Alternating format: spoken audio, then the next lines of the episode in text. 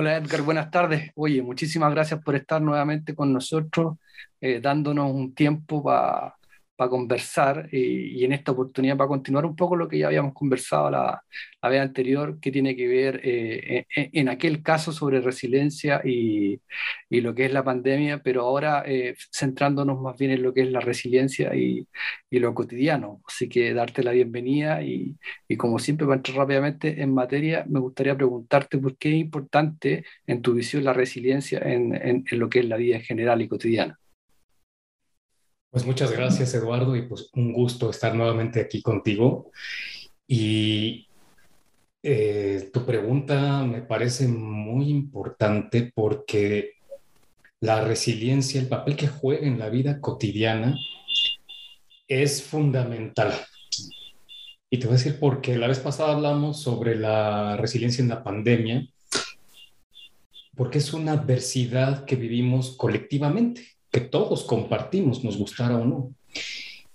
Y recordando un poco lo que mencionaba aquella vez, la resiliencia es esa capacidad para afrontar y superar las adversidades de la vida. Dado que los seres humanos tenemos adversidades porque son parte de la vida, a mí me parece que es fundamental esta capacidad humana para quien viva una vida humana valga la redundancia. Y simplemente por eso es de lo más relevante tener esta capacidad y cultivarla en el tiempo, porque ninguno de nosotros estamos exentos de vivir cualquier tipo de adversidades, desde las más pequeñitas y que podrían parecer las más insignificantes o las contratiempos del diario, hasta las adversidades mayores. Como la pérdida de un ser querido, por ejemplo, como esta pandemia de la que hablamos la, la vez anterior. Por eso a mí me parece súper importante esta capacidad para la vida, para la vida del diario. Y también me gustaría agregar un poco para que quedara más claro que nuestro cerebro, al ser un órgano predictor, le encanta poder predecir qué va a suceder, al menos lo más parecido posible a lo que pudiera suceder en el futuro. Toma piezas de las rutinas que hemos vivido en el pasado y con base a eso crea esquemas que nos ayuden a tener una cierta certeza de lo que vamos a vivir mañana y subsecuentemente. La realidad es que la vida no es así. Aunque nuestro cerebro así la interpreta, la vida nos sorprende día con día con todas sus sorpresas, con todas las cosas que nos tiene guardadas y con muchas adversidades. Por eso también es muy importante, creo yo, esta capacidad, porque por más rutina establecida que tengamos, llega un evento inesperado nuevamente, como esta pandemia, nos cambia la rutina, nos cambia esos esquemas y el cerebro de muchas personas puede entrar como me gusta decirle como en un colapso. ¿Y ahora qué pasa? ¿No? Se ve interrumpido esa predicción que yo tenía hecha de lo que era mi día a día. Y justamente esa resiliencia nos permite recuperarnos de esa incertidumbre a la que es sometido el cerebro para regresar a un estado de mayor ecuanimidad. Por eso considero yo que es tan importante la resiliencia para el día a día, ¿no? Más allá de que superemos esta pandemia, porque las adversidades no van a desaparecer. Son parte de la vida y siempre estarán ahí. Quien viva una vida humana, nuevamente, necesitará de la resiliencia. absolutamente, me parece bien relevante remarcar lo que nos estás comentando, que independiente de la vida, que esta puede ser fantástica o terriblemente empobrecedora, está absolutamente nutrida de conflictos, de problemas, de eh, dificultades de todo nivel y en todo momento. Por lo tanto, es importante tener eh, herramientas dentro de esta, la resiliencia, para poder enfrentar precisamente esto que es tan cotidiano, pese que a veces, muchas veces no lo pasamos por alto. Así es. Y, cuéntanos, ¿qué, relación ves tú? Eh, eh, sí, eh, o puedes desarrollar en función de lo que es la resiliencia y, nuestro bienestar mental. Uy, pues mucho. Mucho porque retomo un poco lo que acabo de mencionar de cómo opera más o menos nuestro cerebro en base a esas predicciones que le gusta hacer y que le encantan y se aferra hacia esos esquemas. Y dado que la vida nos sorprende con todo lo que tiene, eh, a todos, resulta y sucede que la resiliencia es también, actúa como un factor protector para nuestro bienestar mental. Es decir, una persona que vivió y desarrolló, que, desarrolló un cerebro resiliente por su historia de vida,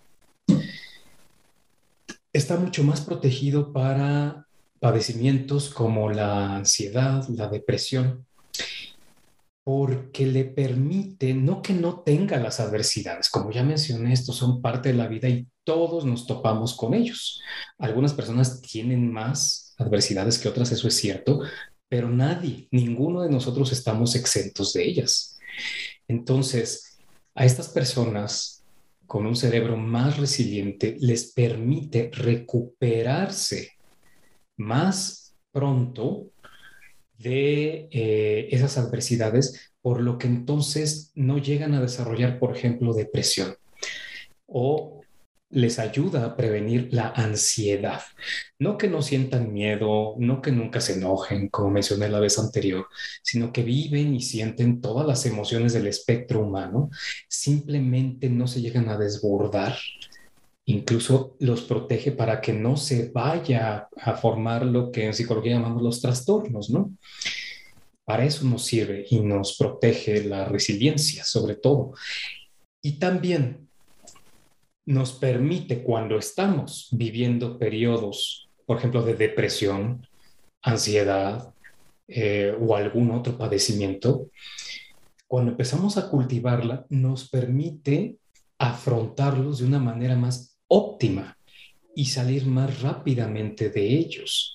Entonces, la resiliencia actúa tanto como factor protector como un factor regulador y de salida, por lo que se vuelve un círculo virtuoso no importa si no tuvimos el desarrollo óptimo de un cerebro resiliente por nuestra historia de vida, nunca es tarde para comenzar, es algo que yo menciono mucho a mis pacientes.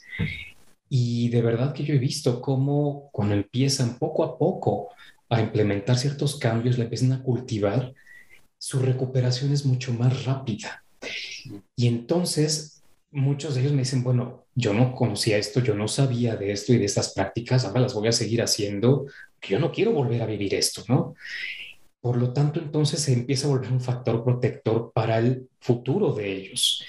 Y algo que a mí me gusta decir es que la resiliencia implica una eficiencia energética, porque conforme la vamos desarrollando y cultivando, nos evita caer en los errores, en los, las equivocaciones, en a veces trastornos, a veces padecimientos en los que caímos por no tener una resiliencia firme. Entonces, eh, por donde le veamos, siempre vamos a recibir beneficios de la resiliencia en nuestro bienestar mental.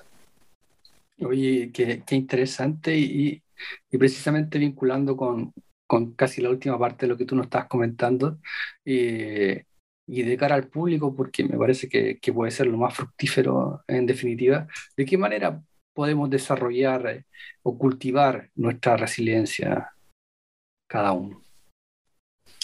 Ok, pues mira, hay, hay muchas formas y para eso me gustaría compartir una imagen antes de, empezar a, mencionar varias de las técnicas y prácticas que la cultivan en el tiempo.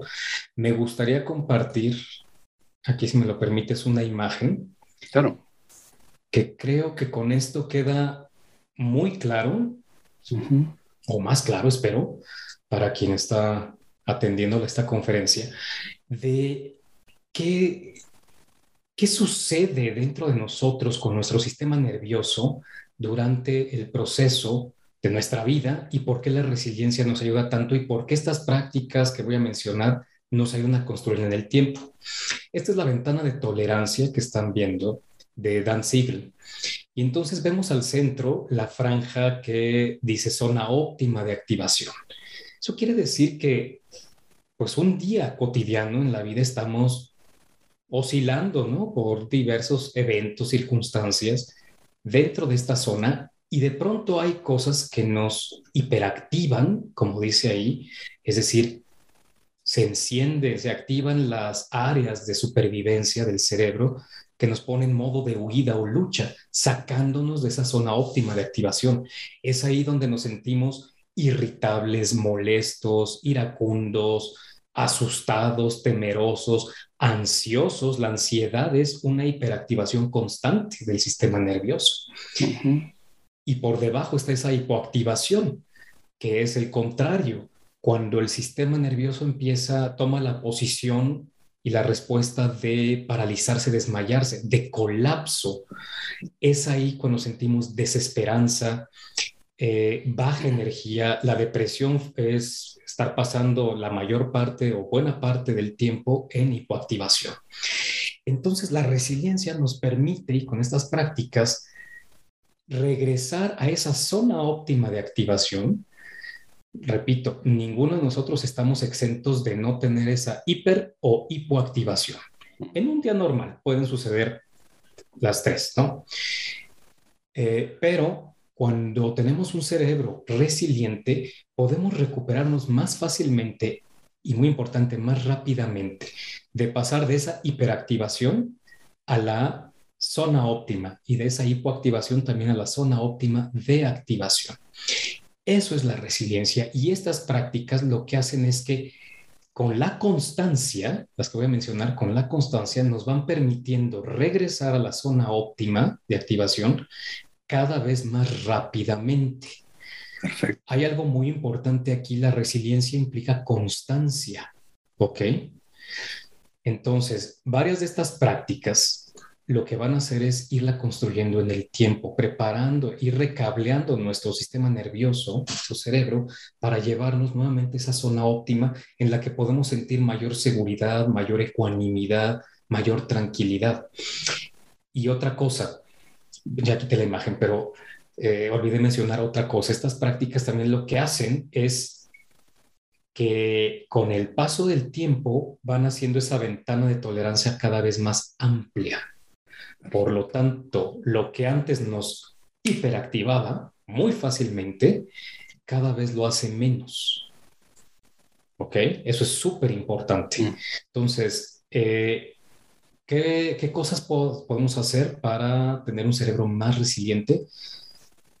Em, mencioné la vez pasada, pero las emociones positivas, una buena dosis de estas, salpicar el día, nuestros días de emociones positivas. No se trata de estar en euforia constante todo el tiempo y la felicidad absoluta que no existe todo el tiempo. No, no, son cosas sencillas que es un momentito por aquí, un momentito por acá de experimentarlas. Repito nuevamente, esas emociones positivas pueden ser el asombro, eh, el altruismo, la generosidad, la compasión, la empatía, el amor también, la novedad. Al cerebro le encanta la novedad, aunque hay partes del cerebro que no le gustan, sobre todo esas partes predictoras que dicen yo quiero mi rutina. Sin embargo, hay muchas otras que sí se ven estimuladas con la novedad. Entonces, dándole pequeñas dosis de novedad en nuestra rutina, lo van haciendo en el tiempo más resiliente. Otra cosa que lo hace eh, más resiliente y que es algo más inmediato, esto sí es más inmediato, es tomar agua. Mira. el cerebro es 73, 75% agua. Si tú se la das, va a estar mucho más, como decimos aquí en México, al tiro, más preparado sobre todo en lo que es eh, lo más inmediato. Por ejemplo, antes de una entrevista laboral, antes de que tú tengas que hacer alguna actividad para la que requieres de cierta capacidad mental, ¿no? Concentración, enfoque, un vaso con agua antes le ayuda un poco a tu cerebro. Reír es otra, es otra forma también. Entonces, pues bromas, chistes, el humor, eso ayuda muchísimo. Y el ejercicio físico es otra de las eh, cosas que cualquier persona puede hacer a su ritmo, a su nivel, con lo que puede tolerar y que con el tiempo lo va a ir volviendo más resiliente, su cerebro. Hay otras prácticas que esto sí ya requiere un poquito más de de tal vez preparación o conocimiento y a veces acompañamiento y que lo vuelven muy resiliente en el tiempo al cerebro. Y es la práctica de la autocompasión.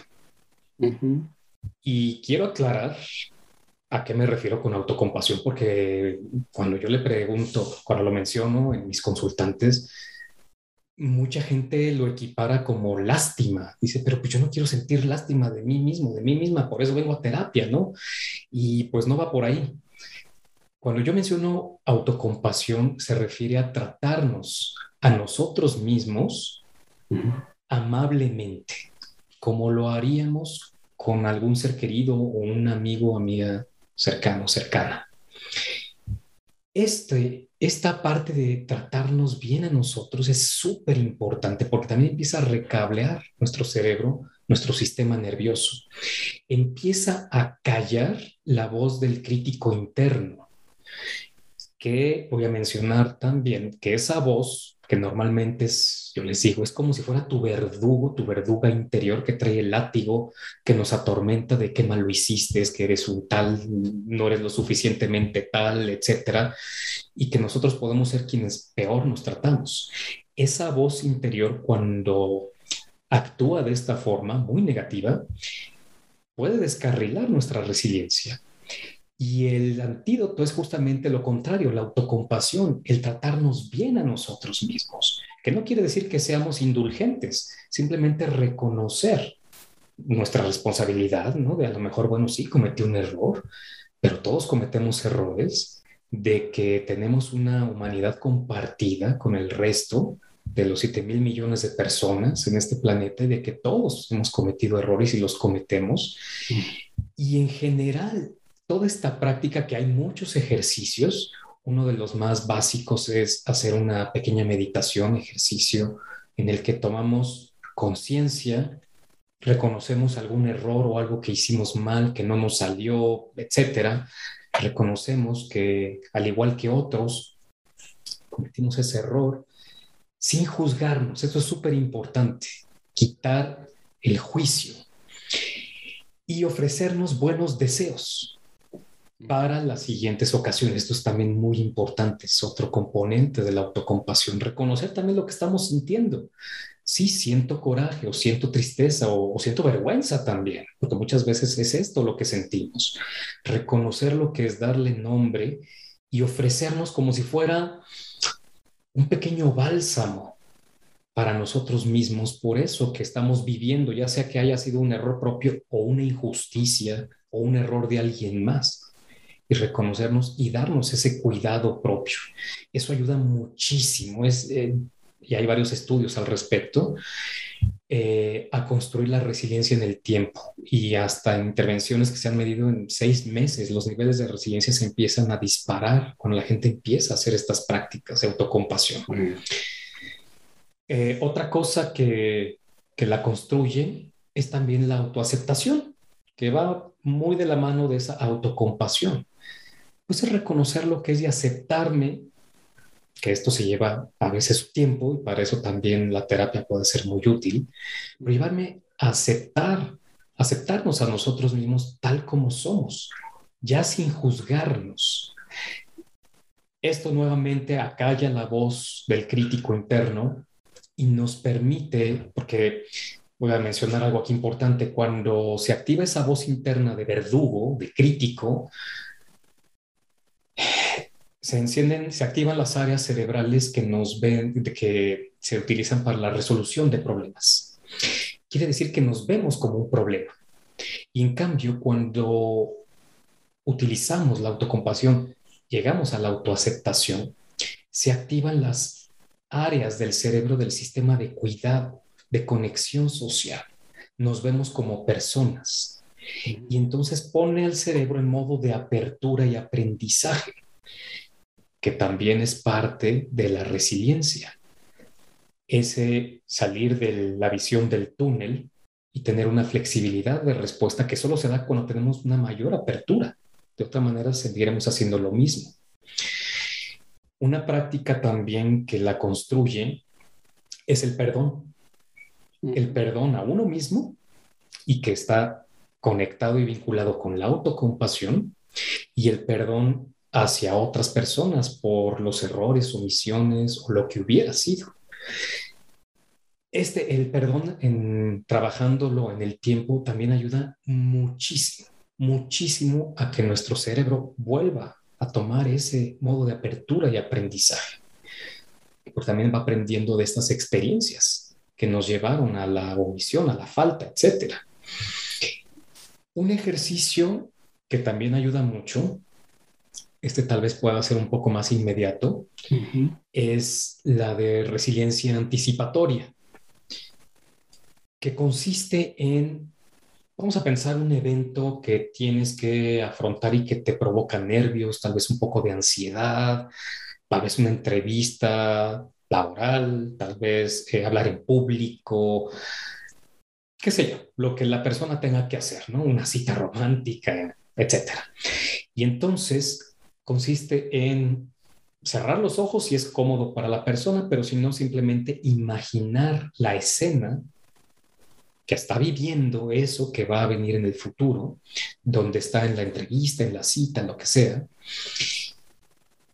y que registre todas las sensaciones y como si fuera un testigo que esté ahí en esa escena observándose, cómo está actuando ante esas circunstancias, cómo está reaccionando ante lo que está sintiendo en ese momento, ahí hablando en público, entregando el discurso, eh, etcétera, contestando las preguntas y ensayando también qué podría ser lo peor que pudiera pasar en esta ocasión, en esta circunstancia, cómo me sentiría.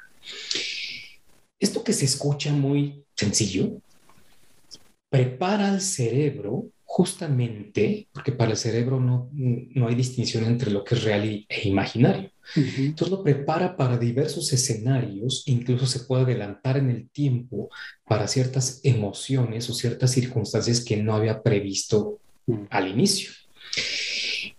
Y es más fácil llegar a ese evento en su momento mejor preparados cuando se ha hecho esto. Esta es una técnica y así se llama de resiliencia anticipatoria porque es como si nos estuviera dando la herramienta, el recurso de que vamos a necesitar en ese momento. Otra cosa que también funciona en lo más inmediato, que mencioné la, la vez anterior, pero vuelvo a mencionarlo ahora, es llevar la mano al corazón y la otra mano al vientre, que esto también echa a andar el circuito de oxitocina y el sistema nervioso parasimpático, que es el de la calma, la tranquilidad y la ecuanimidad. Además, esto en un par de minutos puede incluso calmar hasta un ataque de pánico, ¿no? Haciendo exhalaciones ligeramente más largas que las inhalaciones. Yo he tenido consultantes y pacientes que han estado en crisis y yo me pongo a hacer el ejercicio con ellos. Es más, voy contando, inhalo uno, dos, tres, exhalo uno, dos, tres, cuatro. Me van siguiendo y en tres, cuatro minutos me dicen, siento una paz que hacía años no sentía y venían de una crisis.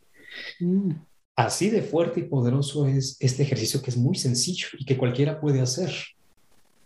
Otra alternativa a este ejercicio es eh, tocarnos la nuca, sobarnos y la otra mano en la frente o simplemente una mano en la nuca, pero haciendo un masaje muy suave, de acuerdo a la preferencia de la persona, ¿no? Pero igual en minutos esto empieza a relajar bastante.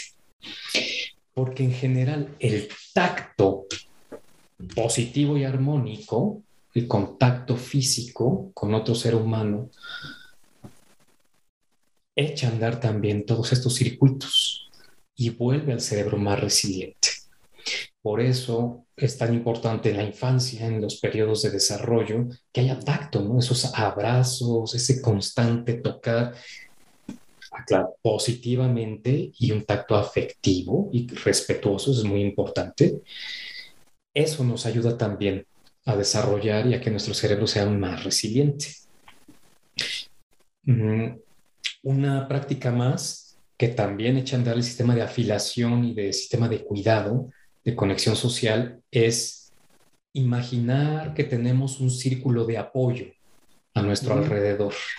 La persona le pido que cierre sus ojos, que imagine que están ahí a su alrededor las personas, la persona, porque a veces es nada más una, no tienen una gran red de apoyo, no importa, o las personas con las que siente seguridad, siente confianza, se siente apoyada. Pueden ser familiares, amistades, incluso eh, vivos o ya fallecidos, o incluso pueden ser personajes históricos, incluso espirituales, que la persona no conoció, pero que a ella le reportan seguridad, bienestar. Entonces, yo les comparto en sesión, si yo, el mío incluye a tal personaje, tal, tal familiar, y digo, es como si fuera una tribu, ¿no? Y se ponen a mi alrededor. Cierra sus ojos y se imaginan esas personas a su alrededor y que cada una de ellas coloca una mano sobre la persona y le envían buenos deseos y esto activa inmediatamente el circuito de oxitocina, el sistema de cuidado, de afiliación, el sistema nervioso parasimpático, que es un antídoto para el cortisol, la hormona del estrés, reduce la actividad de la amígdala, la que está siempre en modo de vigilancia, ¿no? De huida, lucha, y calma a la persona nuevamente en un par de minutos. Y esto en el tiempo también va construyendo resiliencia. Mm. Y otra práctica también que ayuda es hacer algo, y empecemos por cosas pequeñitas, algo que atemoriza a la persona. No me refiero de, bueno, a mí me da miedo saltar en paracaídas y que mañana mismo vaya. No, no, o sea, con cosas pequeñas. A lo mejor alguna vez alguien recuerdo que me dijo, pues es que a mí hasta ir a la tiendilla, el estanquillo, a comprar algo, y preguntarle al chico, la chica del mostrador, me da pena, me da vergüenza. Bueno, no te vas a morir, no va a pasar gran cosa, exploro obviamente, ¿no? Y entonces puedes con eso, ve qué es lo peor que puede pasar, hazlo. Ese tipo de cosas, hacer lo que nos da un poquito de miedo, cierta ansiedad, Repito, no lo que más nos atemoriza en la vida, ni lo que nos detiene, sino ciertas cosas que eh, prefiero no hacerlo. Hacer este tipo de cosas constantemente hace nuestro cerebro más resiliente porque le demostramos a ciertas áreas cerebrales que puede hacerlo y que tiene competencia para ello. Porque la resiliencia también implica este componente de sentirse competente para afrontar las circunstancias. Entonces, cuando comenzamos con estas cosas pequeñitas, lo vamos volviendo, le damos esas dosis de competencia poco a poco. Mm. Entonces, estas son algunas de las ideas de prácticas que la persona puede eh, realizar. Obviamente algunas requieren más instrucción, ¿no? acompañamiento o son más enriquecedoras si se hace acompañado de un terapeuta que conozca de estas técnicas, pero que la persona pueda hacer después sola, ¿no? O buscar este, algún audio, algo en, internet, y que con el tiempo va a ir construyendo su, su resiliencia. Oye, me parece bien, bien interesante y bien importante eh, lo que nos has compartido, porque es un, es un desarrollo que se puede hacer desde practicar desde la casa, porque lo que nos ha quedado claro es que la resiliencia además de ser una conceptualización que nos, que nos lleva a un punto inicial eh, que de alguna manera mm, aminora el, conflicto, es también una práctica. Por lo tanto, eh, por lo tanto me parece absolutamente útil y, y, beneficioso y, te agradezco mucho nuevamente tu tiempo para poder compartir, digamos, lo que son tus conocimientos al respecto y la generosidad que tienes para para entregarla, digamos, abiertamente. Así que, pucha Edgar, nuevamente muchísimas gracias.